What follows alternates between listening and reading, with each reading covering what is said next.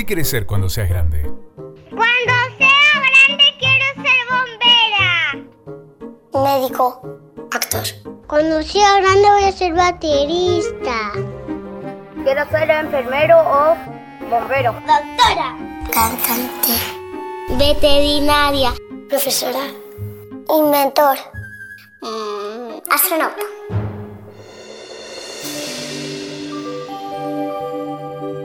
Es la educación la que civiliza y desenvuelve la moral de los pueblos. Son las escuelas la base de la civilización.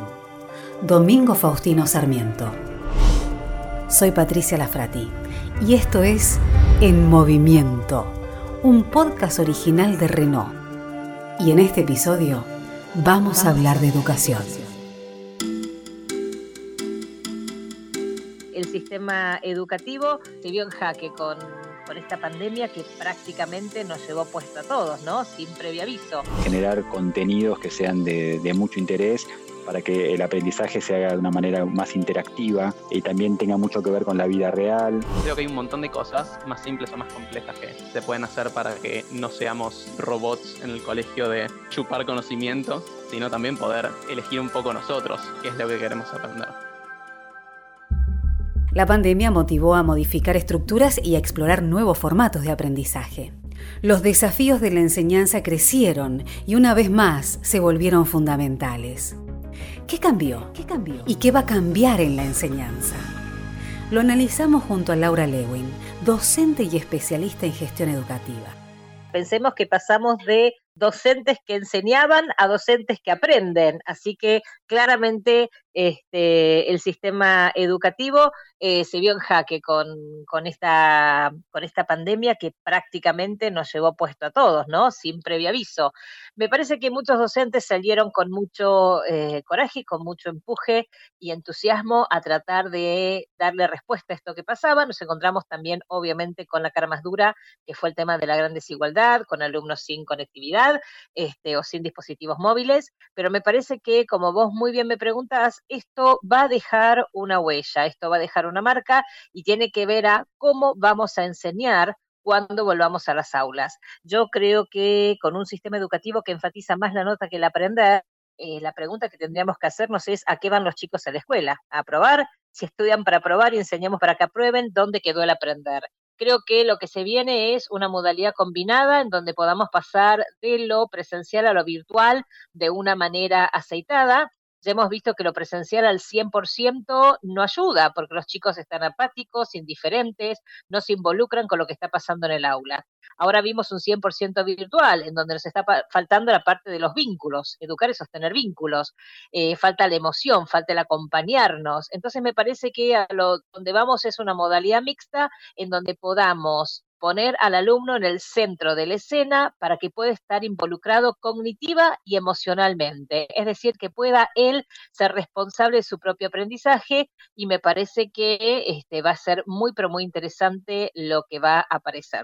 Empezar a entender que somos educadores y que tenemos que educar independientemente de las circunstancias. Y además, y esta es la parte importante, si el docente sigue enseñando como él aprendió, le está dando al alumno de hoy una educación del siglo pasado.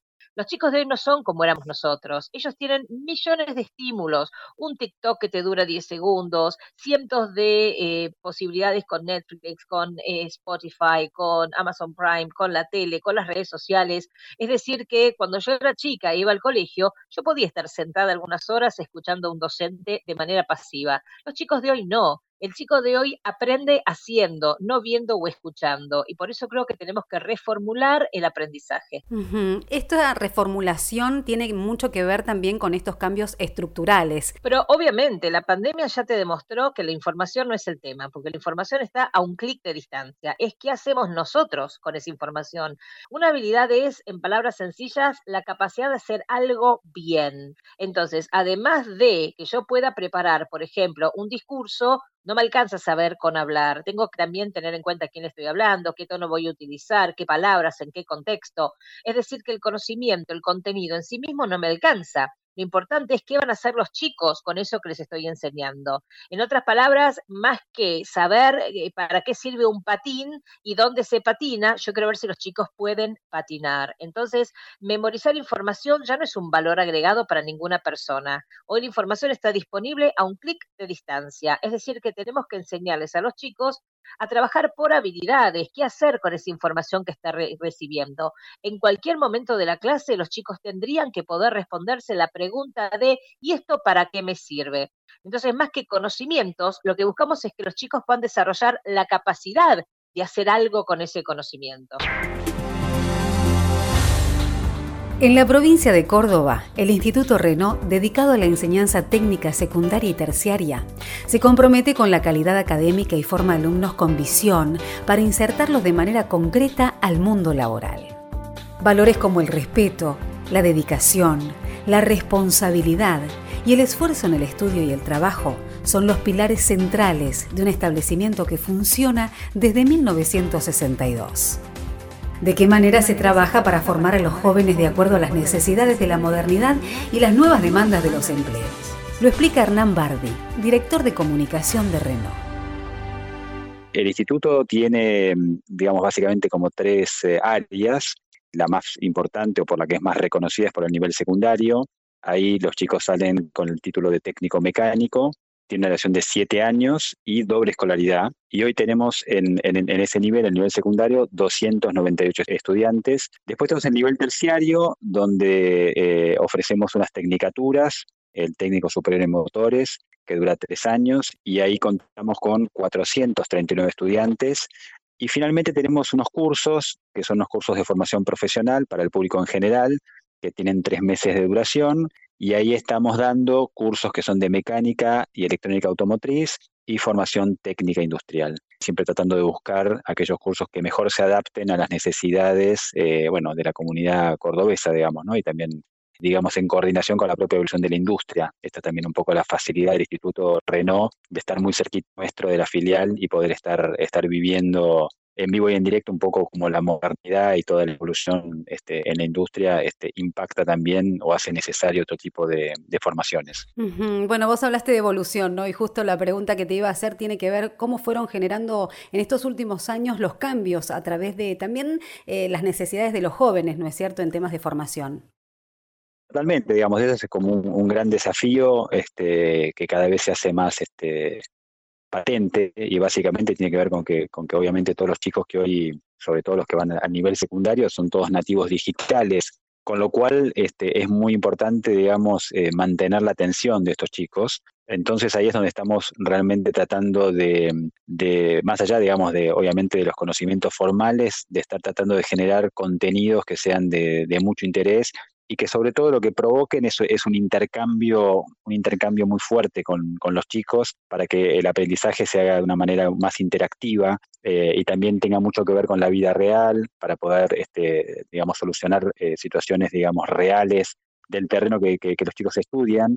Y también, por supuesto, eh, de ninguna manera descuidando todo lo que son las, las habilidades emocionales, trabajo colaborativo, generando la empatía, el pensamiento crítico, la creatividad, la innovación. Pero bueno, es un gran desafío y bueno, la verdad es que no nos quedamos quietos y estamos siempre tratando de, estar, de, tener un feedback muy fuerte con los chicos y, tratando de, respetar sus necesidades.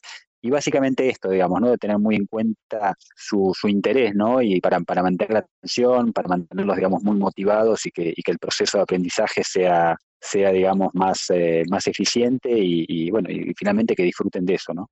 Y complementario, ¿no? Vos hablabas de toda esta evolución y me imagino que también la tecnología modificó la manera de enseñar en el instituto, más allá de esto que vos mencionás que es súper importante que tiene que ver con las habilidades blandas, ¿no? Sí, desde ya, digamos, el instituto, por supuesto, es un instituto técnico y bueno, y, como vos bien decías, digamos, ¿no? Separando un poco estas habilidades blandas de, a lo mejor, de los, de estos skills más, eh, más duros, digamos, el instituto cuenta con la, con la facilidad, y esto también nos sentimos muy orgullosos, de en términos de los recursos y de la infraestructura, es realmente un, instituto técnico que cuenta, digamos, con la última tecnología, o sea, la posibilidad de estar, digamos, de la mano de, una empresa como nosotros, como Renault Argentina, nos permite justamente eh, incorporar eh, como, como, recursos de enseñanza, eh, bueno, la última tecnología en términos, o sea, que pueden ser, no sé, desde robots hasta, hasta impresoras este, 3D y este tipo de, digamos, de nuevas tecnologías que los acercan muy rápidamente a, a, lo último que se está usando en la vida real en términos de la industria. Y después también lo que tratamos de hacer siempre es tratar de, aprovechar y usar, digamos, como, como, como, elementos pedagógicos toda la gran cantidad de recursos gratuitos que se encuentran eh, en Internet. Entonces, esto nos permite enriquecer todos los contenidos y tener una propuesta didáctica, digamos, que sea digamos, que sea muy, muy adecuada, digamos, tanto para los docentes como para los alumnos. Es una idea de poder enriquecer el, el marco de discusión y bueno, y estar todo el tiempo discutiendo temas de actualidad, digamos, ¿no? E, e, esto me parece que es clave en el sentido de, de, digamos, de salir un poco, por supuesto que hay, hay, hay, aspectos que son, si vos querés, más, sabemos, los formales, digamos, o hay herramientas tanto de razonamiento lógico o de un montón de cuestiones que sin duda son, son indispensables, pero al mismo tiempo tratamos de enriquecer la discusión y, en el aula, digamos, incorporando eh, contenidos este, de actualidad, que por supuesto, como decía, también hoy, por hoy con la digitalización están disponibles, digamos, en Internet y son muy, muy útiles. Y para terminar, ¿cuál es la salida laboral que tienen los chicos que estudian en el instituto?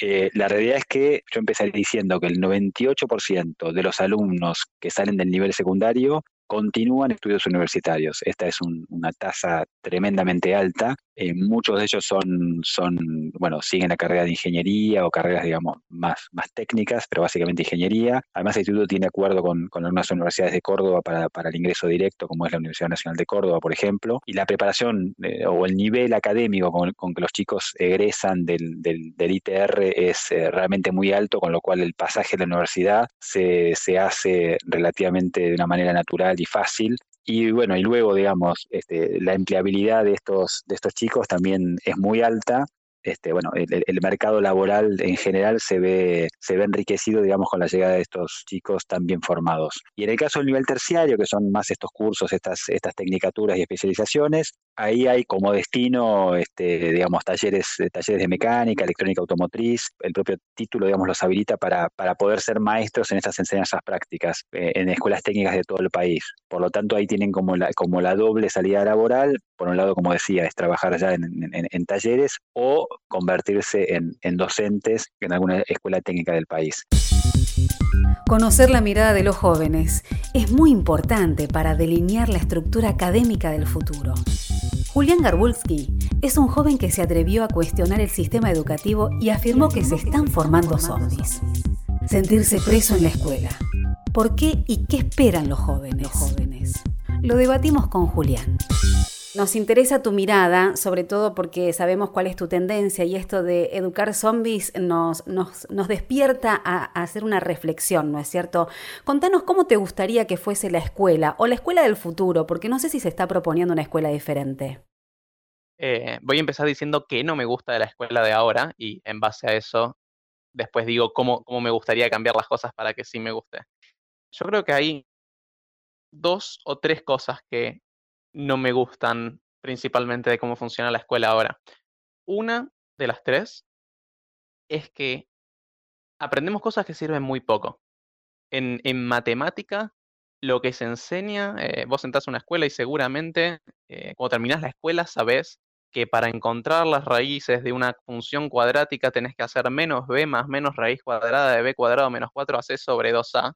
Y queda claro que eso en la vida cotidiana salvo aplicaciones muy específicas, no sirve para nada saber eso. Entonces, el contenido de las cosas que aprendemos, ese es solo un ejemplo de miles, en matemática, en cualquier materia, muchas veces sirve poco y nada en la vida cotidiana. Esa es una cosa que, que no me copa de cómo funciona la escuela de hoy en día. Otra es que siento que lo que aprendemos, ni siquiera lo aprendemos. Muchas veces aprendemos a repetir de memoria. Por ejemplo, eh, volviendo al mismo ejemplo recién de menos, b más menos, etcétera. Yo me acuerdo que cuando cuando aprendí eso, medio que la, la, prueba en la que me tomaron eso, yo sabía cómo hacer los ejercicios, pero no entendía realmente lo que estaba haciendo. O, o en, en, las ecuaciones, o incluso en, cosas, en, en pruebas de historia, sabía qué tenía que decir, pero no entendía qué estaba diciendo, ¿no? Sabía que eh, menos por menos es más y que lo que está sumando pasa restando, pero en el fondo no entendía qué estaba haciendo, ¿no? O por ahí en exámenes de historia donde eh, repetía de memoria qué hizo cada uno, cada, cada prócer, pero por ahí sin entender bien por qué, ¿no? Entonces me pasaba esto en, en, la mayoría de las materias.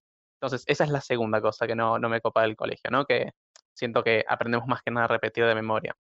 Y la tercera eh, es que siento que los alumnos elegimos poco y nada, o sea, todo lo que, lo que aprendemos, todo lo que hacemos es en su mayoría cosas que hay que hacerlas, digamos, ¿no? Que están en, en la planilla y casi nunca tenemos momento para elegir. En literatura leímos un montón de libros, pero yo no elegí ninguno, o sea, nunca pude elegir yo un libro que quiera leer. Y libros para elegir hay un montón y seguro haya muchos libros que si yo los elegía me terminaban copando. Pero, pero no, eso, o sea, no, no, o sea, se elige muy poco en la escuela, ¿no? O sea, hay muy poco espacio donde sí se puede elegir. Y eso es otra cosa que no me gusta, porque si todos aprendemos lo mismo, o sea, ¿dónde queda cada uno, no? Y, y ahora, este, nada, ¿cómo te gustaría que fuera? ¿Cómo me gustaría que fuera? Con el tema de elegir, que era una de las cosas que siento que hoy en día no pasa, creo que hay muchas cosas que se pueden hacer para elegir. Eh, por ejemplo, esto de los libros, ¿no? O sea, si, si en la materia literatura eh, vamos a leer libros, estaría bueno que no sé si todos, pero que algunos los elijamos nosotros, ¿no? Para que yo, la, la, la lectura que tenga no sea los libros que hay que leer, sino una mezcla entre los que, entre comillas, está bueno que leamos, que no me queda claro cuáles son, o sea, es los que se quiere que leamos y los que yo realmente quiero leer, ¿no? Para ir formando yo mi propia personalidad, digamos, ¿no? O sea, eh, ir formándome con lo que con lo que me gusta. Y ni hablar, ya esto es más complejo, pero ni hablar si hubiera un espacio donde cada chico o cada chica pueda elegir un proyecto por ahí eh, en grupitos de, alumnos y lo puedan llevar a cabo. O sea, hay un montón de proyectos distintos que se pueden hacer en los que se aprende un montón. Por ejemplo, yo uno que siempre lo tengo ahí como para, para, para seguir avanzando con un amigo y nunca lo avanzamos es, queremos hacer algo que encontramos en internet, una balsa para subirnos nosotros hecha con botellas. Eh, es dentro de todo fácil de hacer y ahí con eso aprendimos bastante de física, de, desarrollamos la intuición de un poco de la resistencia de los materiales. Che, esto no nos banca, o sea, nos subimos a esto en una pileta y se deformó todo. Eh, y más importante, la intuición de cómo hacer un proyecto en general, qué necesito, cómo consigo las 200 botellas que necesito para flotar, cómo calculo cuántas botellas necesito para flotar. Y ahí aprendimos un montón con algo que nos recopaba hacer. Creo que hay un montón de cosas más simples o más complejas que se pueden hacer para que no seamos eh, robots en el colegio de, chupar conocimiento, sino también poder elegir un poco nosotros qué es lo que queremos aprender. Adaptarse a los momentos educativos y a las demandas de las sociedades, estar a la altura de las nuevas necesidades del mercado laboral y, ¿por qué no?, poner en debate las formas de aprendizaje siempre entendiendo que la educación es un pilar fundamental para alcanzar un desarrollo sostenible. En Movimiento, un podcast original de Renault, producido por MyPod.